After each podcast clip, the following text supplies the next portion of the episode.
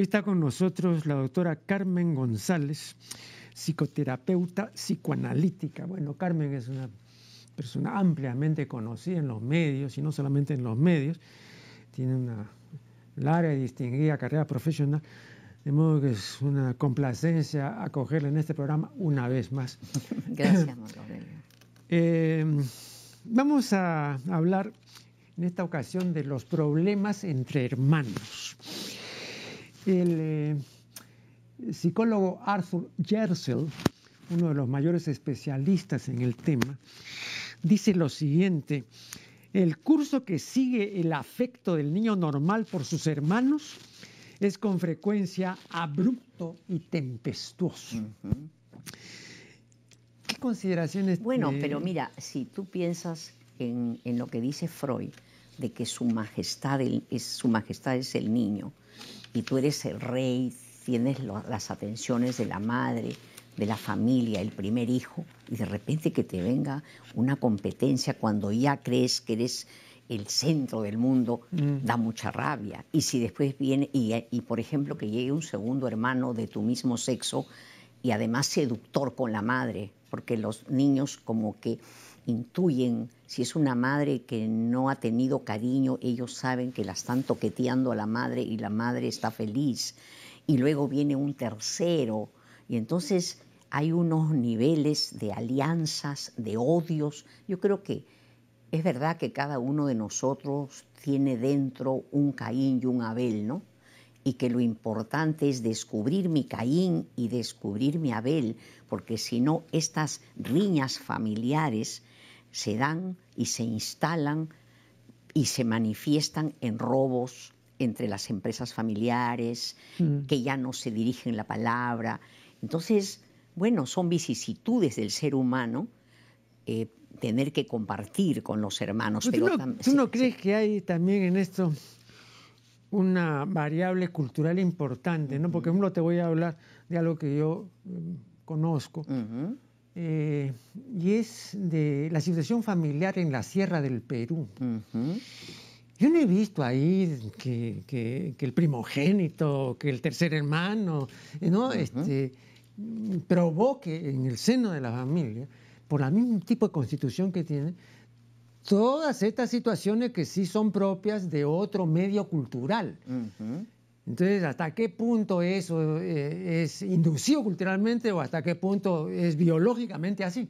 Bueno, yo creo que en todos los casos hay un factor individual, eh, familiar, pero también cultural.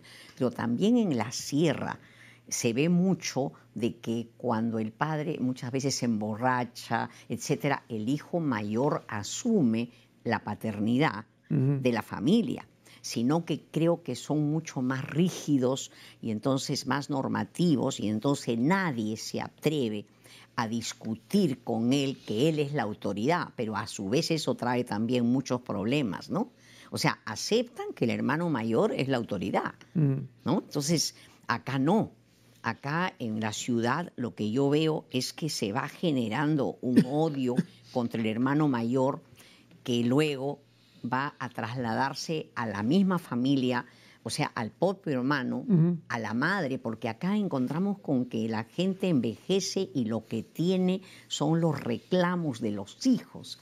Hijos viejos, seguramente muchos que están escuchando habrán visto cómo siguen reclamando a la madre. Hay una inmadurez en esta sociedad donde todos reclaman por qué no me quisiste, por qué tú me hiciste tal otra, tal cosa. Entonces, tiene que ver también el tipo, como dices tú, el tipo de sociedad inmadura que tenemos, ¿no? Claro, además, este, mm, la carencia de una percepción acertada, ¿no? Eh, hay una observación de carácter elemental que la he hecho varias veces y por supuesto tú la conoces de memoria.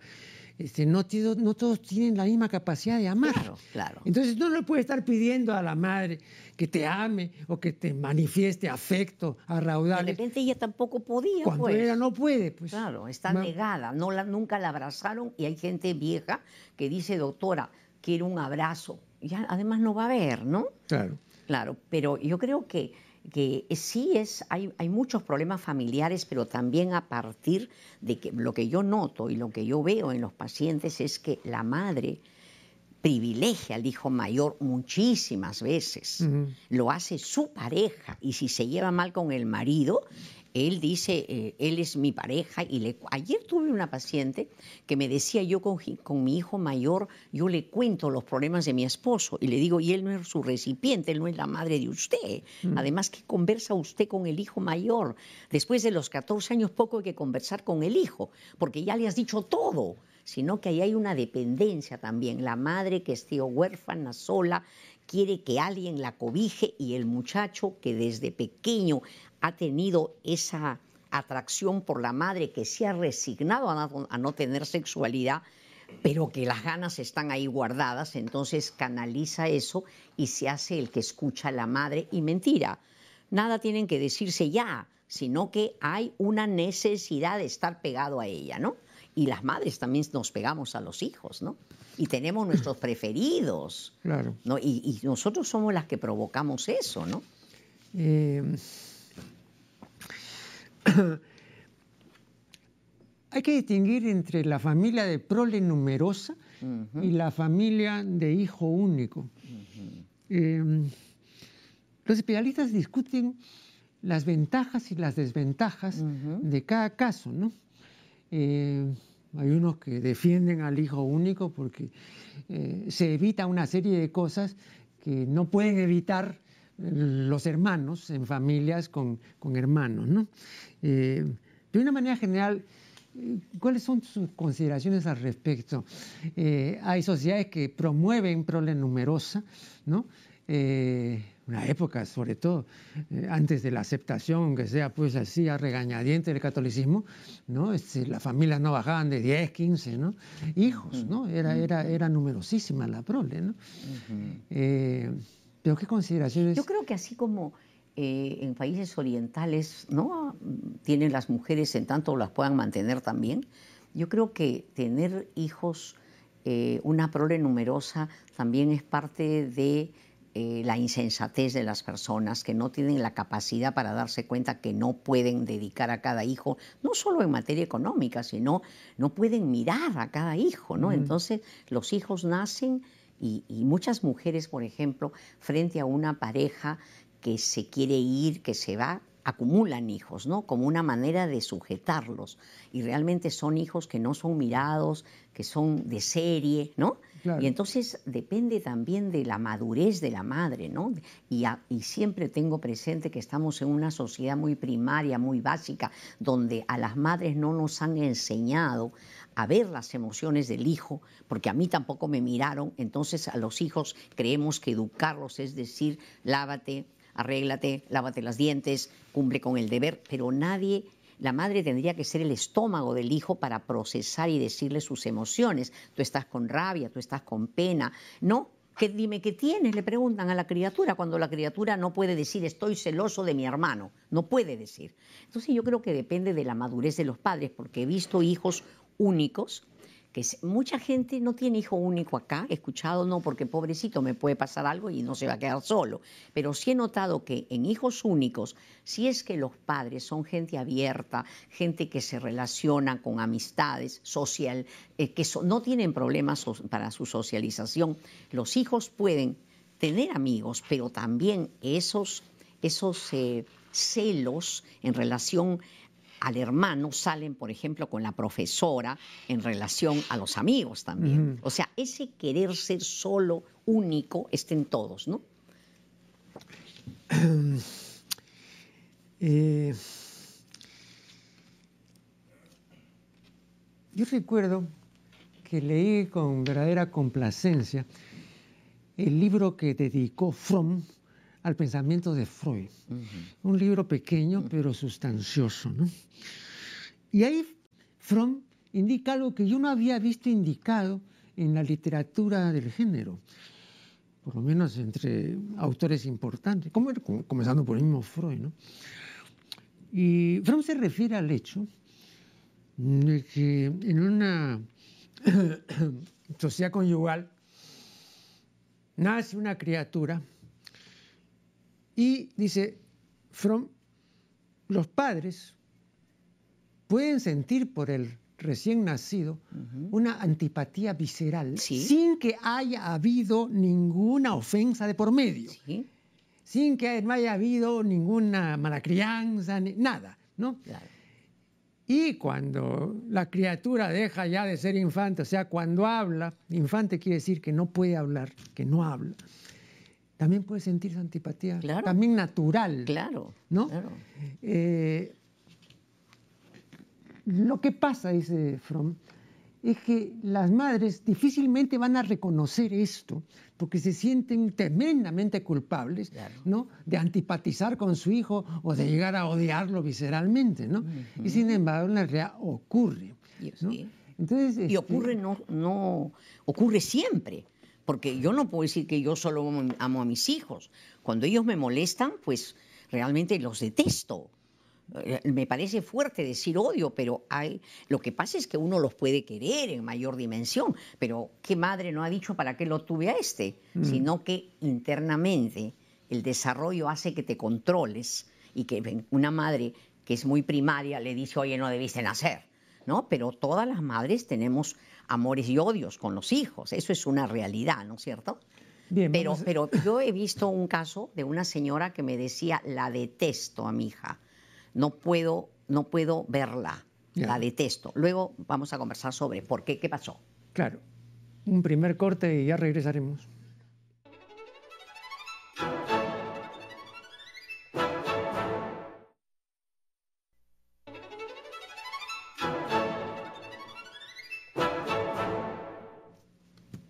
Quedó pendiente la explicación que nos debía nuestra invitada de esas animadversiones aparentemente gratuitas y espontáneas de los padres con los hijos y de los hijos con los padres. Qué bueno lo que dices, aparentemente gratuitas. Como tú dices, a nivel racional no se entiende.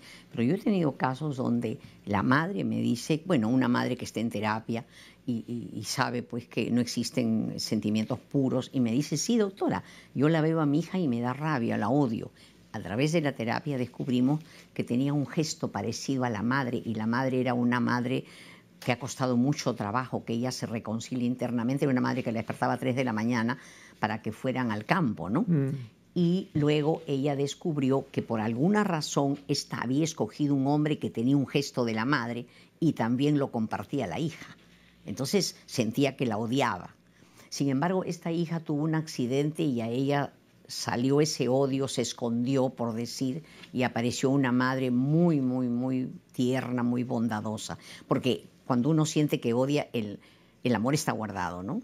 Odio puro no existe, ¿no? Pero sí he visto, mira, Marco Aurelio, hombres que odian al hijo mayor. Pero es mm. que la madre también ahí tiene mucho que ver, ¿no? La madre se alía con el hijo mayor para irse contra el padre y el padre a veces siente que ese, ese hijo mayor es el hermano que tuvo y entonces se arman unos problemas familiares muy grandes, pero en todos los casos eh, los puntales para, para, que, para que la familia esté unida o desunida es son los padres, ¿no? Claro. Pero eh, desde el momento en que hay ciertas manifestaciones y algunos impulsos que no están sujetos, digamos, al plano consciente de la actividad. ¿no? Eh, es difícil la percepción para gente sencilla que no ha tenido, digamos, un background psicoanalítico ni nada parecido, percibir que es así. Entonces también la atribución hay a otras razones supuestas. Claro. Eh, y a veces pues este, padecen culpas que, bueno, por las que no debieran padecer tanto. Claro, y estamos en una sociedad con una cultura de culpa que tenemos que cambiarla, ¿no? Yo creo que, hay que hay que ser responsables de poder analizar eso, ¿no? Porque esa madre que se siente culpable de odiar a la hija, tiene que saber que también existe cariño, que si la hija esté en un problema, ella la va a sacar adelante, ¿no? Pero a veces la eh, invade el odio y de hijas con la madre, ¿no? Pero también yo notaba aquí en la cultura popular mm. que, por ejemplo, el acto sexual se entiende como una ofensa a Dios. Y eso es propio del catecismo. Porque el catecismo tiene una larga cista de ofensas a Dios en materia de sexo. La primera ofensa, por supuesto, es la masturbación. y luego siguen las otras ofensas hasta terminar pues en la pornografía, ¿no? este, entonces hay un carácter ofensivo. internalizado, que ya eso va más allá de la voluntad y la gente cree que es así. O sea, hay gente que cree que es así, que es, y no se da cuenta que eso ha sido adquirido, esculpido en la cabeza, ¿no? No, no, creen que es la realidad, ¿no? Yo una vez conocí a una, a una empleada, de una cocinera mm. de una de mis tías, eh, que un día tuvo un problema muy sencillo en realidad de vida diaria, pero entre las cosas que me dijo fue, y en aquella oportunidad, doctor, no ofendí a Dios. ¿Y qué, cosa, significa eso? No? Que había tenido comercio sexual con un fulano, ¿no? Claro. Pero para ella era una ofensa. Es, que, es como que estuviéramos negados al disfrute, como si fuera un pecado. Pero eso, es cultural ya. Ah, eso, claro. eso, ya es cultural. Claro. y, eso, y, viene a ser como un retraso, ¿no? Una vuelta atrás, porque yo me imagino que los sapiens antes no teníamos ese problema, mm. ¿no? Acá ha habido un, un, retroceso, ¿no? Y bueno, son las, las perturbaciones propias de, en este caso, de la iglesia, ¿no? Que siempre han estado atrasados en todo y siempre ha, habido un esfuerzo de, remontar, ¿no? Siempre han sido los últimos. Pero, pero incluso ahora, mm. ¿no? Que bueno, los tiempos han cambiado, incluso la misma Iglesia Católica, mm. a pesar de que todavía sigue vigente la mm. última edición del Catecismo promulgada Juan, Juan Pablo II, ¿no? que tiene aproximadamente 25 o 30 años, ¿no? Eh, pero la misma iglesia tenía una cierta apertura, ¿no? Pero dada por la realidad, porque pero no, mucha apertura, pero aún así, por ejemplo, eh, a propósito del matrimonio gay, le preguntaron al Papa actual, al Papa reinante, ¿no? ¿Cuál era su opinión sobre si convenía o no dar, pues, la autorización eh, para el matrimonio gay, ¿no? Entonces antes, un papa no, jamás. ¿no? Pero este se limitó a decir otra cosa que es igualmente, pues así tampoco aceptable, ¿no? Dijo, bueno, ¿quién soy yo para opinar al respecto? Pero mira. Pero usted es el papa reinante, señor, de millones de católicos. Claro, pero además qué contrasentido que aparezca que la iglesia lo que quiere es la paz interior y sin embargo oponerse al matrimonio cuando eso trae tanto sufrimiento en un ser humano que tiene todo el derecho de hacer lo que desea. ¿Y mm. quién es la iglesia para que se atreva a no respetar todo lo que un ser humano desea y que no hace daño a nadie, ¿no? Bueno, pero la historia está llena de exclusiones, de marginaciones, de crueldades, ¿no? estamos llenos de eso y con eso tenemos que luchar, ¿no? Por eso tu programa es importante, ¿no? Por ejemplo, antes, antes, eh, no, en la, en la anterior edición del, del, catecismo. no, del Código de Derecho Canónico. Ya. Eh, hemos estudiado, ¿te acuerdas? Claro, en esa, después eh, hubo ya una nueva edición, pero en esa, por ejemplo, si uno consultaba, y lo recuerdo perfectamente, el canon 1013, ¿Ya? Ahí se decía expresamente que la mujer, por, eh, es decir, en principio no debía acercarse al altar. No se daba la razón, pero se decía, bueno, en el caso de que no haya, digamos, un ministro de la misa, no hay un ayudante tampoco, etcétera, entonces puede acercarse, pero con autorización, pero no tanto. Entonces, pero, entonces yo me quedaba eh, pensando, ¿y por qué no puede acercarse al altar? ¿Y sabes por qué? No sé, no tengo idea. Porque la mujer menstrua. Y entonces una mujer menstruante puede contaminar el, altar. Entonces por eso no debe acercarse. Una mujer menstruante puede contaminar. Y eso, eso no es una creencia católica, es una creencia de la antigüedad. Porque también en la antigüedad se consideraba que la eh, mujer menstruante era una persona que Plinio dice puede secar los campos de trigo si pasa por ahí. Quizás también eh, estoy pensando en voz alta, quizás eh, eso es tan propio de una mujer y una mujer siempre es amenazante, ¿no? Siempre te puede despertar. Pero, pero, por ejemplo, la Iglesia Católica no ha permitido que haya, digamos, ah, una ministra de la misa. No, no, no. Por eso Lo que está diciendo es los hombres somos mejores, ustedes mujeres no pueden llegar a donde nosotros llegamos. Ese es el mensaje que está detrás. Quiere decir somos inferiores. No, pero en este caso concreto quiere decir somos impuras. Claro. Porque, digamos, hay toda una codificación, repito, que no es católica, es mucho más antigua donde eh, la, mujer eh, menstruante es un peligro para la sociedad. Pero además siempre con una gran hipocresía, porque los hombres, por ejemplo, ahora se habla de, que no deberían las mujeres eh, que el marido no use condón porque eso es un pecado. Sin embargo, por años los hombres han usado condón desde, desde qué épocas y nunca nadie les ha dicho nada a ustedes. Mm. Han copulado con quien les ha dado la gana.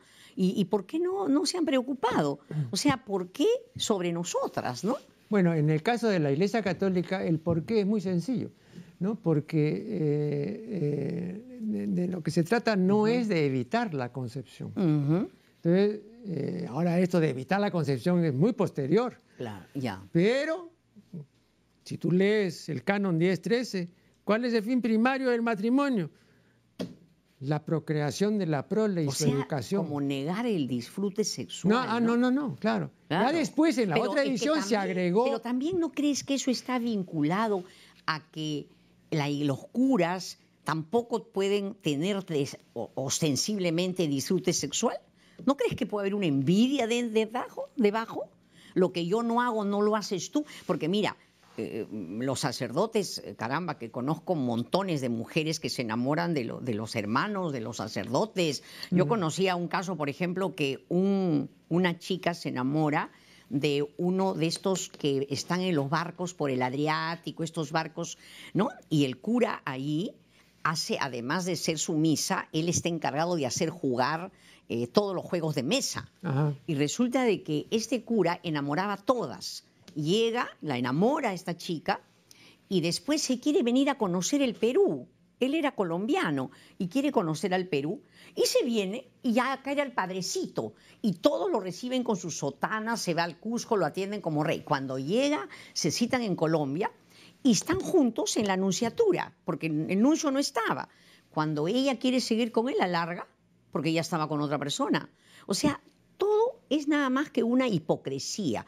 Porque yo creo que los sacerdotes son unos masturbadores eh, furiosos, o de lo contrario, están con mujeres, o muchos son perturbados y habrá gente que sublima, pero muy pocos, porque es muy difícil la sublimación. Entonces vivimos un mundo de hipocresía, ¿no? Vamos a hacer acá una nueva interrupción y ya regresaremos.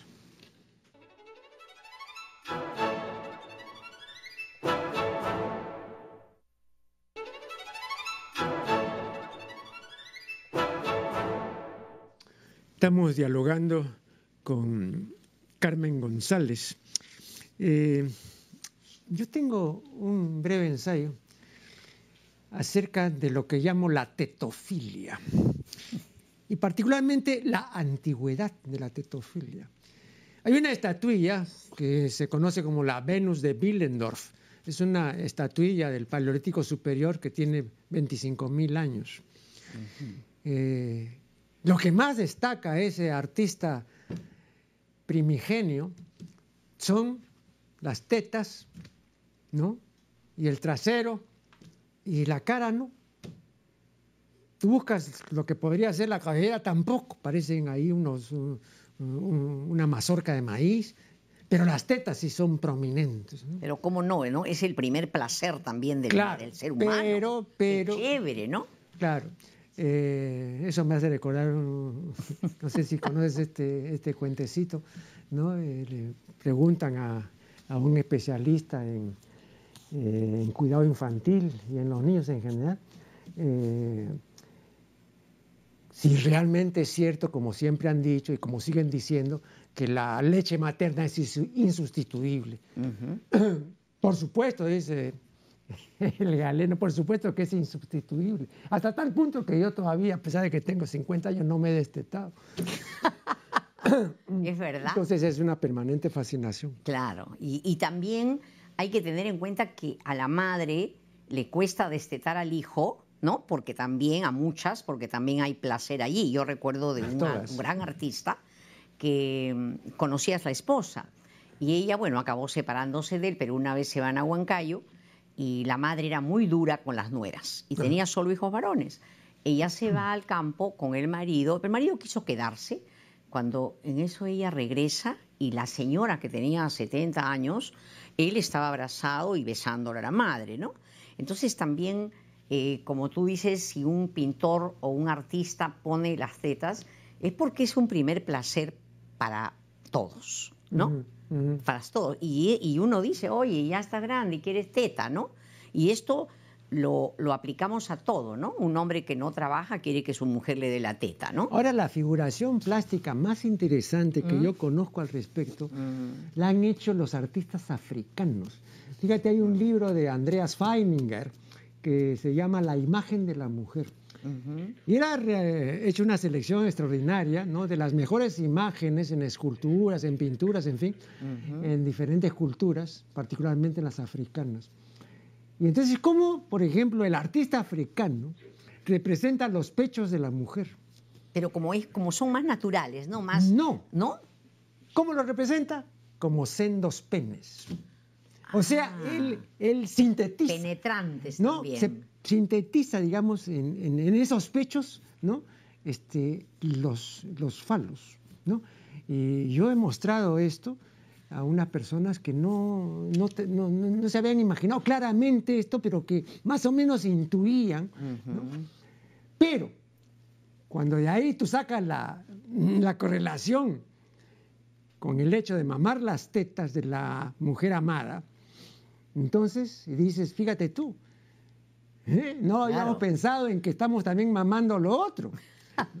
Hay una tremenda resistencia ahí sí. Sí, no, bueno, me dicen es exagerado, es muy forzada tu interpretación. Bueno, tú también eh, nos cuesta reconocer de que potencialmente somos polimorfos también, ¿no? Perversos, o no, Pero ahí no hay ninguna perversión, o sea, ahí sencillamente es el hecho de que el artista, en ese es un plano que, no es... Pero también puede ser que haya sentido a una madre penetrante como falo. No, pero es que las representaciones escultóricas de estos africanos son todas así. Todas las madres estas son madres que tienen grandes eh, tetas que, son figuraciones fálicas, clarísimo claro, pero esto responde a algo también. Yo no sé cómo son las mujeres africanas también, ¿no? Bueno, siempre se ha comentado el hecho, y yo siempre lo he dicho, por ejemplo, ¿no? Que si usted quiere descubrir si tal o cual fulanita, porque a veces dicen, oye, esta morenita ahí, o como decía este, este, un amigo hablando de una morocha muy atractiva y todo, mm, decía, esta tiene su puntito de, de, ovario de negra, decía, ¿no? Entonces, este, no, pero cuando uno cree que en la mujer que pretende o con la que quiere cohabitar hay algún elemento, digamos, africano o por lo menos... Eh, mm, Intenso. ¿No? Intenso. Entonces, este, lo mejor es verle el pezón porque los pezones de las negras no son como los pezones de las mujeres de otras culturas. ¿Te pasa? ¿Ya has visto todos los pezones del mundo? No, no, pero que son es clarísima la diferencia. No, es clarísima la diferencia. Tú puedes sacar ahí que esta es negra porque Así, ¿no? no tienen esa, las otras mujeres no, no tienen esa característica. Bueno, pero entonces ahora entiendo. Porque el pezón de la negra es mucho más fálico que el de una mujer blanca. Claro, pero mira, ahora entiendo también cómo los hijos en una familia solo hay dos tetas cómo se pelean por la madre también y cómo compiten con el padre también, ¿no? Bueno, pero eso sí es este animal, porque imagínate tú, David, tú, los perritos, los gatitos, todo, ¿no? los chanchitos, todo, pues se viene así un montón. Claro, claro. ¿no? Y exprimen ahí a la madre, ¿no? Claro, pero también cuánto tenemos de animales, ¿no? Eso es lo que la gente no se da cuenta ni sabe, ¿no? Mm, yo creo que sí, otra cosa es que no publique, no publique, ¿no? Pero es importante, hay gente que cuando yo le digo que el 20% del cerebro es neocórtex y piensa y lo demás es animal, ah. se quedan sorprendidos, es como que se sienten heridos. Yo, animal, un paciente me decía, ¿cómo, doctora, cuando me miro los pies y me baño, tengo una fe impresión? Porque parezco un mono. Le decía, pareces, eres, eres vertebrado y primate, ¿no? Claro. Pero, pero golpea, ¿no? Esa, esa soberbia, eso que, que, creemos que somos seres eh, superiores, ¿no? Y no nos damos cuenta que hemos venido desde la inferioridad, ¿no? Pero hay un hecho capital en la evolución del mal llamado Homo sapiens, digo mal llamado porque en realidad es Homo incipiens, no es el hombre que sabe, sino el que no sabe. No, hay un hecho capital y es que en un momento que ya está perfectamente definido de la evolución del ser humano, nos bajamos de los árboles y comenzamos en posición bípeda a deambular por la sabana africana. Es verdad. En ese momento, ¿no? Yo digo, aparece el hombre. ¿Por qué? Claro. Porque tiene las extremidades superiores libres. Claro. Ningún animal tiene las extremidades así.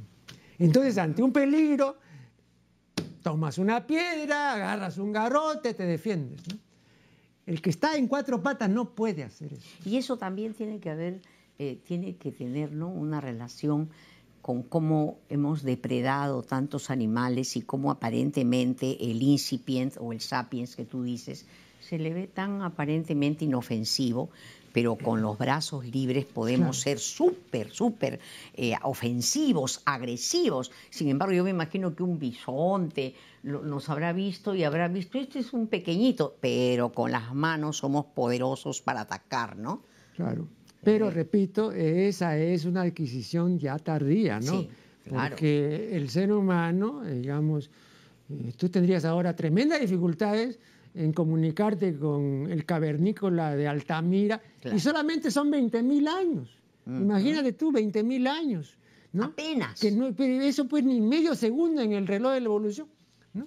Ya habría dificultad. O sea que también nosotros como especie tenemos un recorrido pues, este, Muy chiquito, ¿no? Muy pequeñito. Pero, pero, y eso también quiero someter a tu consideración, en ese corto recorrido de 20.000 o 25.000 años, hemos logrado dos cosas. 25.000 años eh, desde que pudimos eh, estar en agricultura, porque antes, mucho antes hemos estado 200.000 años, tiene el Sapiens, ¿no? No, no, sí, pero en proceso evolutivo. En pero, proceso pero la evolutivo, agricultura, claro, la claro, agricultura claro, no, claro. No, no tiene tantos años. Claro, no, me refiero a que- agricultura. Ah, ya, claro, claro. agricultura. Claro, pero eh, fíjate tú, este, este ser humano en un, en un lapso muy breve, Sí, porque es realmente un lapso breve comparado con los lapsos que son comunes en teoría de la ha evolución. sido ¿no? increíble, ¿no? El avance cultural, ¿no? Claro, pero, unilateral, unilateral. ¿Por sí. qué? Y en esto, repito, creo que han dado un- una explicación vale a los etólogos, ¿no?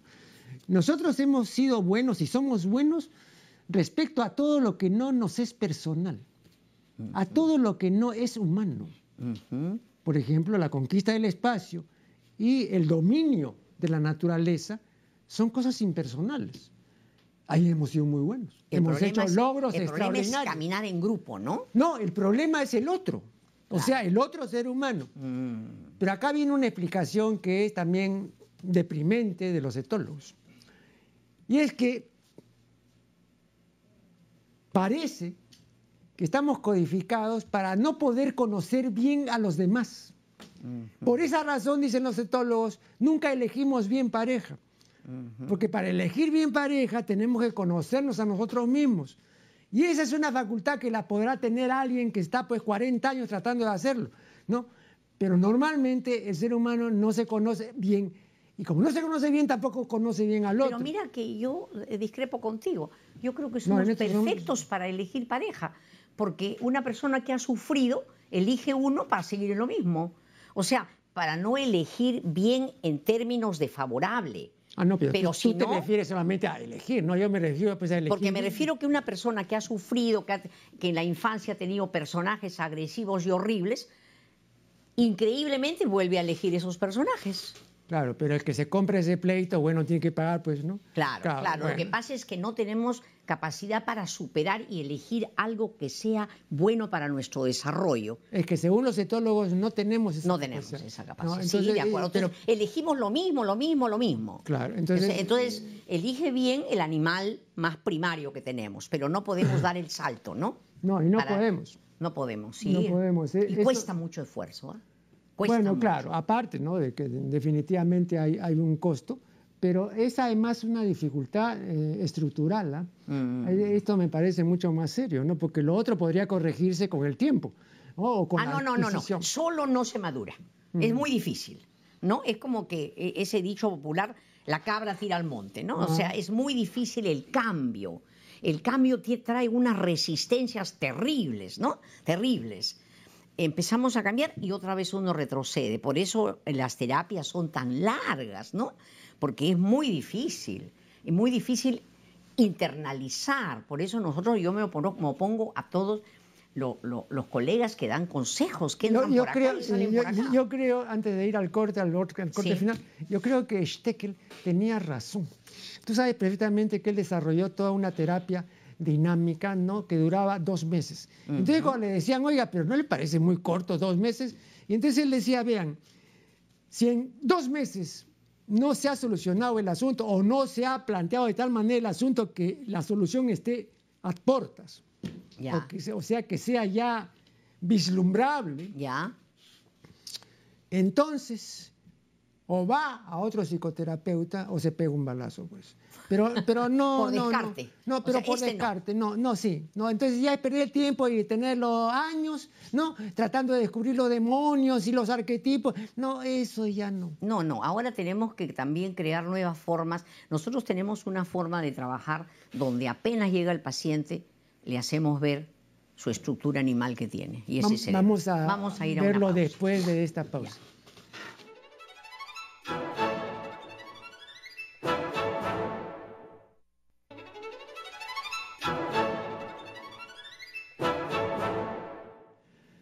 Bien, seguimos eh, dialogando, este es el segmento final, con Carmen González. Tú me decías que cuando llegue el paciente, ¿no? Sí, nosotros cuando llegue el paciente, o sea, nuestra terapia es psicoanalítica, pero también terapia didáctica. Mm. Entonces, cuando llega el paciente, lo cuadramos ahí, lo centramos. Tú tienes un cerebro 55 emocional, 20%, 25 reptil que va a actuar sobre el cuerpo y 20 piensa. O sea, tú eres abogado, ingeniero, bueno, solo 20, ¿ya? Entonces, este cerebro emocional, cuando tienes cólera, por ejemplo, tú contabas que tu papá, como perrito que le pisan la pata, salta. Entonces, acá de lo que se trata es abrir un canal para razonar sobre tus emociones. Entonces, lo primero es que, por ejemplo, tú dices de que tu señora eh, te maltrata. Bueno, no existen emociones nuevas. Entonces vamos a analizar tu historia porque tu mujer desempeña un está haciendo un rol y un personaje que tú lo necesitas. Porque tú no es lo mismo una criatura que ha sido amada, que el, el, afecto está allí, que uno que ha sido maltratado. Entonces ella representa a tu padre que te maltrataba y no te apreciaba. Mm. Entonces tú has buscado lo mismo. Entonces lo que queremos es que él conecte su angustia con su historia. Y además saber que la solución está en él y no en el cambio de los demás. Entonces nos resulta bien y luego le hacemos una evaluación con Rochard para ver todo lo que es inconsciente. Y entonces conectamos con sus padres para ver cómo fueron los padres, y que vaya, en, porque si alguien puede estar con rabia copiada del padre, entonces queremos que él como adulto mire ese odio que tiene hasta ahora y puede entender a ese padre que no, no le queda otra alternativa pues que ser como un jabalí. Entonces de esa manera nos resulta, pero hemos tenido que crear esa forma de trabajar rápido, ¿no? Sin un consejo, ¿no? Y nos resulta, la vez pasada un señor decía, si yo no hubiera sabido que existía, yo hubiera, si yo hubiera sabido que existía ese órgano del inconsciente, mi vida hubiera sido otra. O sea, trato pues de, ayudar a las personas, pero con métodos creativos, porque si no la gente, si voy a sentarme a que me diga su historia y a interpretarlo, no llego. Ahora, y la vida es muy corta como para... Claro, pero, pero con este planteamiento eh, se podría observar que hay un determinismo implícito, no por lo siguiente. Claro, lo que le decimos es que efectivamente una parte es determinismo, una parte, ¿entiendes? Es como no, pero es casi una, es una parte significativa. Es significativa, pero mira, es como una alfabetización emocional. Ya lo, lo que queremos decirle es, tu forma de ser no viene del aire, ha tenido que ver la familia, la sociedad, cómo te has comportado no es del aire, no sale del aire. Pero así les dejan a los pacientes un, área de, construcción muy pequeña, porque vamos a hablar ¿no? de una construcción, en el sentido en que Fichte decía a sus alumnos, alumnos, esta, esta, mañana vamos a hablar de Dios, vamos a construir a Dios. Entonces igual, ¿no? Decía el paciente, tres cuartas partes de esta casa que, se llama Juan Pérez, o sea, claro ya está construida. Y hay un 25% que se puede edificar. Sí. Que es un porcentaje pequeño, ¿no? Pero no está construido. No. Entonces hay que sentar la base, pero para construir esto, pero tenemos acá algo con lo que venimos o con lo que ya está. Lo genético también, que por supuesto, lo genético y lo determinante, ¿no? Pero decimos, esto ha sido el detonante. Claro que es casi una alfabetización emocional, mm. ¿entiendes? La vez pasada yo iba con mi hija al programa, que ella es terapeuta, y me decía, mamá, ¿no te cansas de decir lo mismo? Muy crítica ella, ¿no? Y yo le decía, no, porque tengo que sentir lo que, tiene el, lo que siente el paciente y que él se sienta acogido. Eso es distinto siempre. Entonces yo creo que si el paciente se siente recibido, acogido, y tú puedes darle como una alfabetización emocional, algo hemos hecho. No es, no es eh, eh, un psicoanálisis largo, no, no, no. Es simplemente que, que sepas de que hay unas causas, que tienes esperanza y que lo que te está yendo en la vida tiene que ver también con tu historia, tiene que ver. Entonces ya ah, algo hemos hecho, ¿no? En esta sociedad que es tan concreta, tan, tan básica y donde hay tanto sufrimiento, ¿no? Porque es una sociedad que a mí el dolor a mí me conmueve mucho, quizás porque de pequeña he sufrido, he tenido marginación. Entonces, todo lo que es, por ejemplo... Eh, Pero hay dolores útiles y hay dolores absolutamente inútiles, ¿no? Ah, ¿Tú te refieres al dolor útil? Me refiero, por ejemplo, hay, hay dolores necesarios para madurar y para crecer, ¿no es cierto? Pero, por ejemplo, cuando yo recuerdo de la pobreza de mi casa y la forma como me miraban los vecinos, que éramos tan pobres con piso en tierra, entonces para mí era sufrimiento. Claro que eso lo he procesado y me doy cuenta que me ha permitido sufrir, pero levantarme. O sea, el sufrimiento siempre es útil cuando hay recursos para que tú los proceses. El asunto está cuando te quedas en el sufrimiento porque no tienes recursos. Es como que hay gente que no puede, que tiene las patitas amarradas, ¿no? Y ya no puede, pues, ¿no? Nosotros somos seres privilegiados, ponemos, hay espacio para pensar, ¿no? Pero hay gente que no eh, puede. mi observación va en este sentido, ¿no? Y es que cuando se habla de sufrimiento, se suele hablar, sobre todo en terapia, de sufrimiento y se le toma en mala parte. Eh, y yo me digo, ¿y cómo sería una, vida, una vida sin sufrimiento? Horrible. No, el sufrimiento es necesario, es parte de la vida, pero no, pero no un sufrimiento que se repita por lo mismo, ¿no? hay un sufrimiento estéril, inútil, inútil ¿no? improductivo. pero hay sufrimiento útil, necesario. Es más, si tú sabes amar, si tú, alguien sufre, tú también vas a sufrir con él. Ese sufrimiento es necesario porque te va a sensibilizar, te hace mejor persona.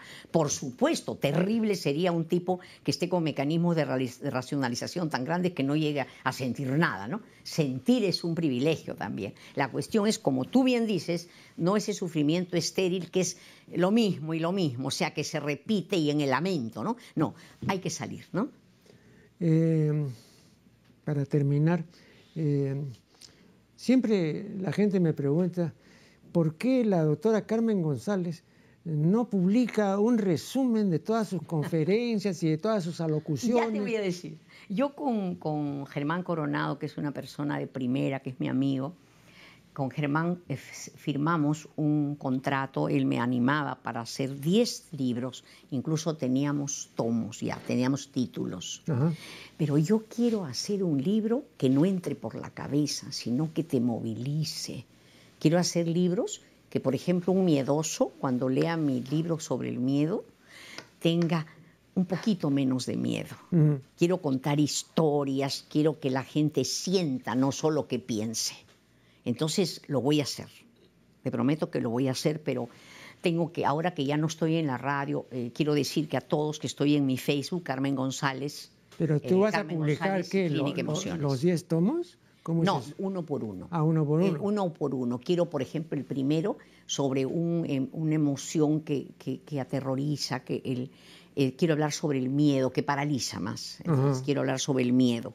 Pero quiero sentarme a contar historias, pero historias que las cuente yo con afecto. No mm. quiero conocimiento solo, esa no es mi especialidad. Pero el miedo no como pulsión básica, ¿no? Porque no, no, no, no, no, el miedo está junto con el uno hambre, con, el, miedo y, uno nace con el miedo. La idea es que no se instale como parte de tu vida porque ha sido gratificado por padres horribles. No, el miedo es necesario, te protege. Eh, cuando hay un terremoto, tú necesitas tener temor para salir, ¿no? No, no, no, no. Pero ojalá que pueda hacerlo. Pero quiero hacer estos libros, pero por ahora Solo te digo, quería decir que salgo al aire en Carmen González Clínica de las Emociones, todos los días salgo. Y recibo gente, igualito que en la radio.